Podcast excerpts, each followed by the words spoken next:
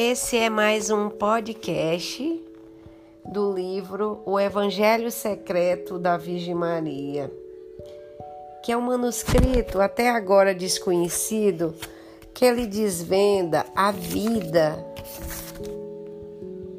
aspecto inédito da vida do Cristo, que reúne as experiências mais íntimas de Maria, vossa mãe esse manuscrito ele trata de um registro vivenciado por Maria e Jesus.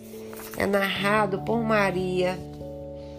Então é um manuscrito, é um evangelho que se fosse colocado, porque nós sabemos que existe quatro evangelhos.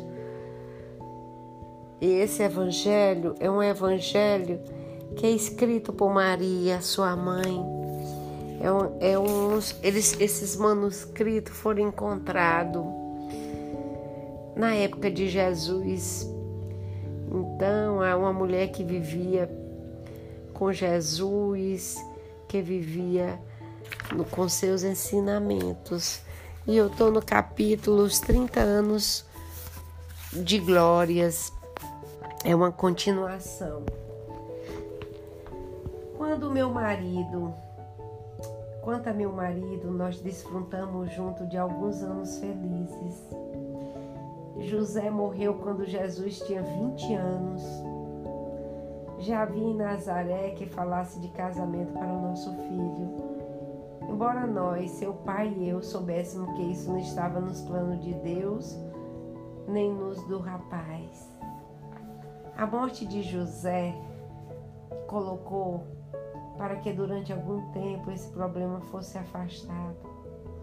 Pois podemos dizer a todos que Jesus não queria deixar sua mãe só e que havia decidido adiar a formação de sua própria família. A morte de José foi assim. Isso não é, não é escrito em nenhum evangelho. Foi descrito, descrito a morte de José. A morte de José foi assim: um vizinho nosso tinha um rebanho de cabras na montanha, não muito longe de Nazaré. Era um lugar agreste e solitário, onde os animais pastavam durante o dia e a noite era reconhecida em um cercado.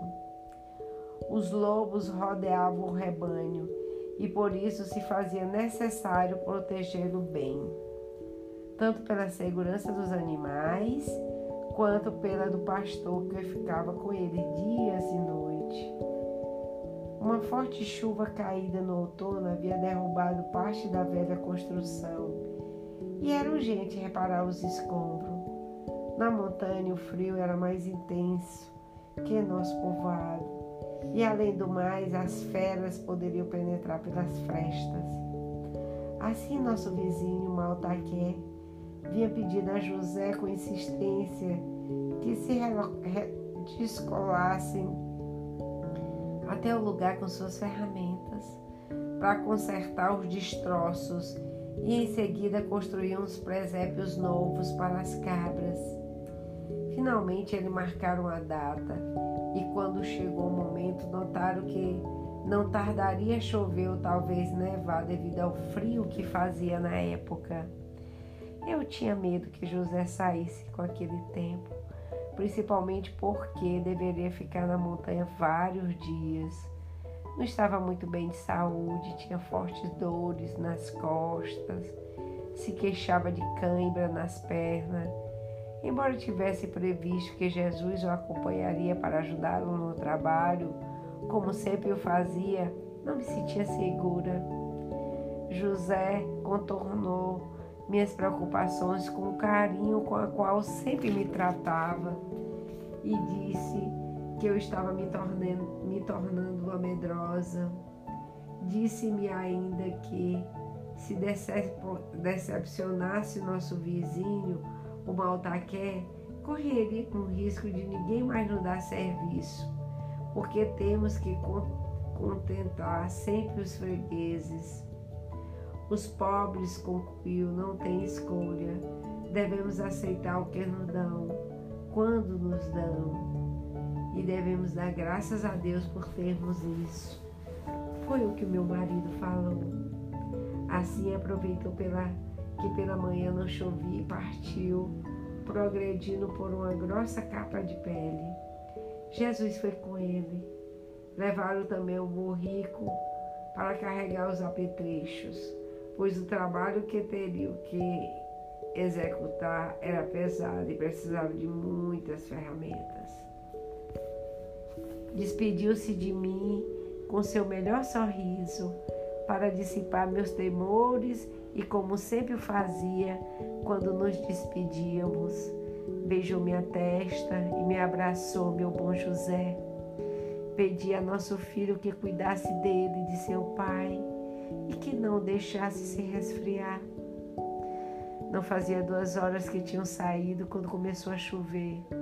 O que em Nazaré era água, na montanha era neve. Compreendi que não houvera tempo para chegar ao refúgio dos pastores e, muito preocupado, rezei pedindo ao Senhor, a que de vez que quando me atrevi a chamar de pai, que protegesse meu marido e meu filho. Conforme foram passadas as horas, também em Nazaré, a água se conteve em neve, e ainda que demorasse em se solicitar devido à umidade, os telhados das casas, pouco a pouco, foram tingidos de branco. Eu não podia estar inquieta, por mais que a fé de Deus me desse força nesse momento para manter a calma. Eu estava sozinha em casa e a escuridão já começava a inundar tudo, obrigando-me a acender um lampião e de novo comecei a rezar. Assim eu passei a noite toda mais serena do que preocupada, com vontade de sair correndo para procurar meu filho e meu marido. E compreendendo que não poderia fazer alguma coisa senão esperar. Entretanto, não deixei de rezar e pedi para o meu marido e para meu filho, ao mesmo tempo que pedi a Deus que me desse força para aceitar sua vontade. Na manhã seguinte, Nazaré era uma aldeia totalmente branca. O frio era intenso, porém já não nevava. As crianças corriam pelas ruas, jogando bola de neves, umas nas outras, desfrutando daquele estranho espetáculo. Fui até a casa de minhas primas e lhe contei o que acontecera, como José e Jesus tinham ido até a montanha e o medo que eu tinha de que pudesse estar em apuros, eles se, se inquietaram também e avisaram seus maridos. Decidiram então partir em busca deles, aproveitando que no momento não deveria ocorrer outro temporal. Levaram pouco tempo para arrumar as coisas. Cinco homens se puseram a caminho, acompanhados por dois cavalos. Não havia passado duas horas desde a partida quando já estavam de volta. Voltaram todos, porém nem todos estavam bem. Jesus estava rígido de frio, com as mãos, os pés e o rosto que dava pena. Porém, pior era o José. Mesmo vindo montado no burrico e agasalhado com roupa do meu filho, que havia passado a noite quase sem abrigo na tentativa desesperada de cuidar do pai, seu, seu estado não podia ser mais do que lastimável. Mal conseguia sustentar sobre o animal e sua respiração era entrecortada e agoniada.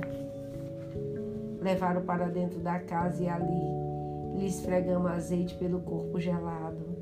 Também Jesus, que não parava de chorar e de contar-me que havia feito tudo para que era possível para ajudá-lo mas quando perceber a gravidade da situação já era tarde demais para voltar e se limitaram a buscar um refúgio que pudesse abrigar da tormenta. Ali ficaram durante a noite toda sem poder acender o fogo porque toda a madeira estava molhada, sentindo a frieza da morte sob o corpo. José não resistiu muitos dias. Uma febre altíssima consumiu de dois dias depois de haver perdido a consciência embora logo a tenha recuperado. As dores lhe oprimiam o peito e ao tossir parecia que fugia da vida. Sem dúvida, querido João, Apesar de tudo, não pude imaginar a serenidade que possuía. Entre uma crise e outra, fazendo enormes esforços, tentava me consolar, segurando-me que tudo ia bem, que nesse momento, como em todos os anteriores de nossa vida, a única coisa importante era continuar acreditando no amor de Deus. Falava já de amor de Deus, porque tanto ele como eu havíamos aprendido que isso significava graça ao nosso filho. Deus é o amor, disse segurando minha mão. Deus é o amor e nós devemos crer nisso não só nos momentos em que tudo vai bem, como também nos momentos difíceis, minha amada. É para os momentos difíceis que temos que reservar a amizade e quando temos que pôr à prova nossa fé no amor de Deus.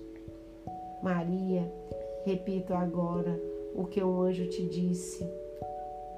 Não temas, pois se cumprirão as palavras do Senhor. A teu filho a meu filho nada ocorrerá, até que chegue o um momento, e quando esse chegar, aconteça o que acontecer, será também a vontade do Altíssimo de seu Pai, de nosso Pai, que é Deus. Depois que ficais a sós com Jesus, falaram por muito tempo, não havia ocorrido com Ana, minha mãe, quando lhe chegou a hora da morte. Jesus fez também sobre sua testa o então Estranho sinal da cruz e beijou, como havia feito com sua avó, nas mãos e nas testas de José. Suas lágrimas, o mesmo que ocorrera com Ana, corria abundantemente e era um bálsamo que descia sobre o moribundo. Depois disso, José não perdeu a paz em momento algum. Seu rosto estava transfigurado e nem as fortes dores que sentia lhe arrancava da face a imagem da serenidade. Ainda esteve consciência por quase um dia. Nada mais pôde se dizer. Somente no final pediu a Jesus e a mim que lhe dessemos a mão e sussurrando disse Maria: Só Deus sabe o tanto que te amo. Só Deus sabe a sorte que tive de poder viver contigo todos esses anos. Que Deus te bendiga pelo amor que me deste. Agora nos separamos, porém isso tudo durará pouco. Logo voltaremos a estar junto como agora, como Deus está entre nós para sempre. A Jesus disse: Meu filho, sou o único homem do mundo que pode te chamar assim. Por isso me facilitarão todas as gerações. Te amarei tanto como não haveria feito um pai normal, e recebi mais de ti do que tivesse sido o filho do meu sangue. Agradeço por honrar minha linhagem com tua presença. Agradeço por anunciar-me o mundo de felicidade que agora me espera. Não posso te abençoar, pois tudo que tem que fazer isso, meu filho, comigo. Faze-o logo que o fim se aproxima. Jesus o abençoou e fez novamente com, com a sua avó o sinal da cruz em sua testa, em seus olhos, em sua boca e em suas mãos. Pouco depois, nós dois nos debruçamos sobre seu corpo, que acabava de morrer. Havia partido, e com ele e o companheiro da minha alma, aquele com quem compartilhava tantos momentos difíceis e tantas alegrias. Sua morte ainda foi muito sentida por mim também por Jesus. Amei muito José, João, muito mesmo. Não sei se te surpreenderá o que eu te digo. Não sei se compreenderá que esse carinho que meu compatível com minha total consagração a Deus, não sei se entenderá, mas te asseguro que sempre foi assim. Eu amei mais como amava o Pai, tanto como amava o meu filho. Quem sabe tudo depende do tamanho do nosso coração quem sabe tudo depende das prioridades que estabeleça meu coração. Minha consagração a Deus, que inclui meu corpo e minha alma, não impedia de amar todos os outros. Nunca comparaste Deus a um marido ciumento, que desejasse, desejasse reinar com exclusividade em minha alma. Deus queria ser o primeiro, mas não o único. Pelo contrário, ele me pedia que amasse a todos começando pelo mais próximo, com a ressalva de que primeiro deveria ser ele. Amei muito a José e por isso não foi fácil aceitar sua morte. Eu me perguntei por que Deus não escutara minhas preces. Perguntei também por que Jesus não fizera algum gesto extraordinário para evitar a morte do seu pai. Ao mesmo tempo em que me perguntava, encontrava a resposta que Deus tinha planos e que não deveria prendê-lo, pretender entendê-los, mas não foi muito fácil aceitar essa vontade de Deus. Que tanto me que a certeza que ele continuava vivo, aliviando muito minha dor, que sem isso poderia ser se transformado em desespero. Durante 20 anos fomos três em casa, unidos como as grandes pedras que constituem os alicerces do Templo de Jerusalém que nenhum terremoto consegue separar durante 20 anos nosso lar. Foi a antessala do paraíso. O amor era o pão que comíamos a cada dia, a ternura era a água que saciava nossa sede, alegria era a roupa que nos protegia do frio e tapava os furos de nossa pobreza. Era, era a família mais feliz, não só de Nazaré, não só de Israel, como do mundo. Para com Jesus, José foi sempre e somente um pai. Bem, nem sempre, pois desde os seus 12 anos, depois daquela escapada no templo, tanto ele quanto eu nos havíamos convertido também discípulo, sem deixar de fazer o papel de pai de demonstrar ao nosso filho o que significa viver a autoridade. Desde então, não deixei de falar com ele um dia sequer. Nos momentos mais difíceis, inclusive da morte de Jesus, sempre notei sua presença do meu lado. Suas últimas palavras foi muito parecida com a do anjo Gabriel. Só soava ainda meus ouvidos. Não temas, Maria. Assim vivi sempre com ele, estando segura de que vive, de que está junto de Deus e que Jesus havia me ensinado a chamar de Pai e que desde então vela intercede permanentemente por nós. Em especial por aqueles como Jesus e como eu foram chamados à consagração plena ao Senhor. Finalmente, suas palavras últimas, pronunciadas quase no suspiro, não foram ouvidas por nenhum dos que se enchiam a casa. José era muito querido em Nazaré e o, e o povoado todo se aglomerava à porta de nossa casa para acompanhá-lo. Alguns disseram ter visto uns anjos levar o espírito de José para o céu, porém outros afirmam que o pai de Abraão que viera buscá-lo. O caso é que se espalhou o rumor de sua morte, foi extraordinária, com a realidade aconteceu e até hoje. Vês que são muitos os que se recomendam a Ele nesse momento final, para que o caminho lhe seja leve e possa gozar eternamente da presença de Deus. Depois disso, João, tudo voltou à normalidade. Usando como desculpa minha viuvez, podemos, como te falei, portegar o casamento de Jesus se chama muita atenção. Ele tinha decidido ser de Deus de corpo e de alma, como eu fora como fora José, e fazemos tudo o que é possível para passar despercebido, mantendo firmemente os nossos propósitos. A partir desse momento, Jesus foi para mim não só o principal motivo de preocupação, como também o último. Meus pais e meu marido já estavam mortos e eu não tinha outros filhos. Assim pude consagrar inteiramente a Ele e com a certeza que tinha desde o princípio de ser sempre fazer amar Jesus, não através de um mediador, mas sim o próprio Senhor. Foram dez anos de ensinamentos particulares e de confidência extraordinária. Pouco a pouco ele foi se inteirando de tudo. Muitos antes da boda de Canaã, tudo estava preparado para que se tornasse público e o notório plano de Deus. Aos 23 anos, 24 anos já era consciente e eu com ele de quem eu era, a sua missão. Nós dois éramos conscientes também da capacidade que possuía para transformar a ordem natural das coisas para fazer milagres.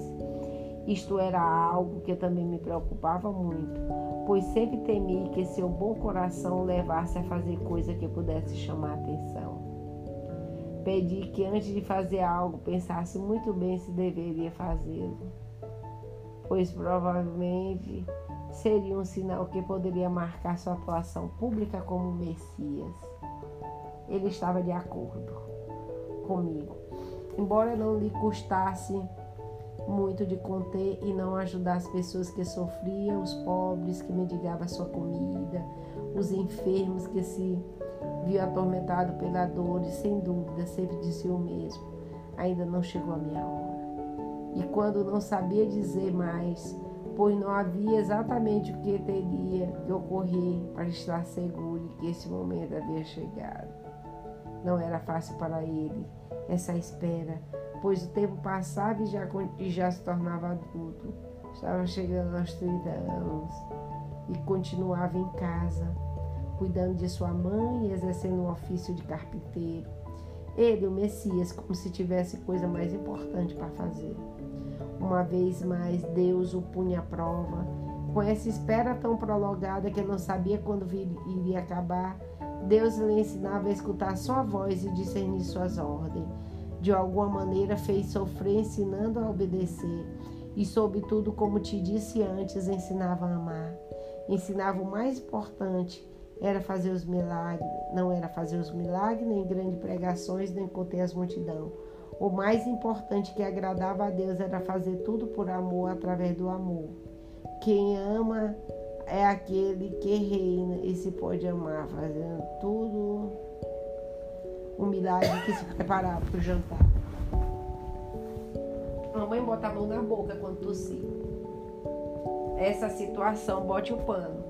Essa situação é tão importante que Jesus teve que conviver com ela, colocando freio em seu desejo de correr e espalhar suas mensagens por todos os cantos da terra. Se não tivesse feito assim, era a mesma mensagem, seria incompleta e hoje, vós, os seus discípulos, acreditavam que poderia ser como ele, realizando grandes coisas. Com isso, não fazia parte do dia a dia, tereis a impressão de que ele é inimaginável, mas incansável ainda por causa de sua natureza divina. Por tantos anos de espera em Nazaré, anos aparentemente perdidos, se tornaram a maior lição que Deus lhe dava e também a mim sobre a verdadeira importância das coisas. Jesus soube desde muito cedo o que devia fazer, porém não lhe bastava saber tudo e sim viver tudo. Viver não só um dia, um só um mês, um só um ano, e sim durante muito, muito tempo. Tanto tempo como se estivesse chegasse, como não, esse tempo não chegasse nunca. Como se não se importasse a chegada desse final. Aprendeu o que significa paciência por sua vez, a humildade. Aprendeu que não basta dizer Senhor, Senhor, se não fizer a vontade do meu Pai, inclusive quando não se entender por onde conduzirá essa vontade. Aprendeu que as palavras convencem quando quer o, as, o, as ouve e escuta um tom de voz que só emite aquele que viveu intensamente e que para tanto tempo é imprescindível. Se depois falou com convicção do amor, é porque durante muitos anos viveu amando e não só as coisas grandes, mas também as pequenas, as do dia a dia, as que ninguém, as que ninguém quer, exceto Deus vê e valoriza. Essa foi a, a passagem do, do meu querido José. Então, esse evangelho é o Evangelho Apócrifo de Maria. É um evangelho que fala a vida de Maria pela sua própria palavra. Esses manuscritos foram encontrados, mas porque na época Maria não poderia escrever, não poderia ler, porque era mulher. Então, esse trata-se do Evangelho Apócrifo da Virgem Maria um texto ao qual se referia a alguns anos primitivos.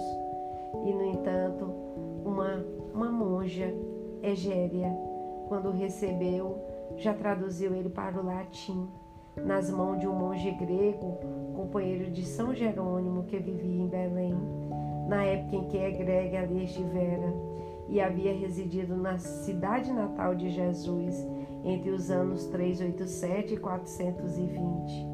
Ela se sentiu muito emocionada quando recebeu esses manuscritos, porém teve receio de tratar de um texto herético devido à confusão que envolvia o santo dálmata em plena luta contra a heresia Jaina que tiveram de fugir de Roma após a morte do Papa Damaso, acusado por Rufino de fidelidade à heresia ortigenista. Então, Egéria explica seus temores na introdução desse maravilhoso evangelho apócrifo mariano. Ela diz com clareza que não aposta que sua autenticidade e que, embora a monge lhe ofereça a cópia garantisse se tratar de um texto autêntico e ortodoxo, ela não poderia afirmar isso com convicção. Em todo caso, a manja espanhola não existe em assegurar que sua leitura revela piedosa e de grande proveito espiritual, motivo pelo qual, após muito vacilar, atrevia-se a incluir como apente no seu interagim. Então vamos ler, meus queridos, a Virgem Maria falando da, pass é. da passagem e a morte de José. É. Eita.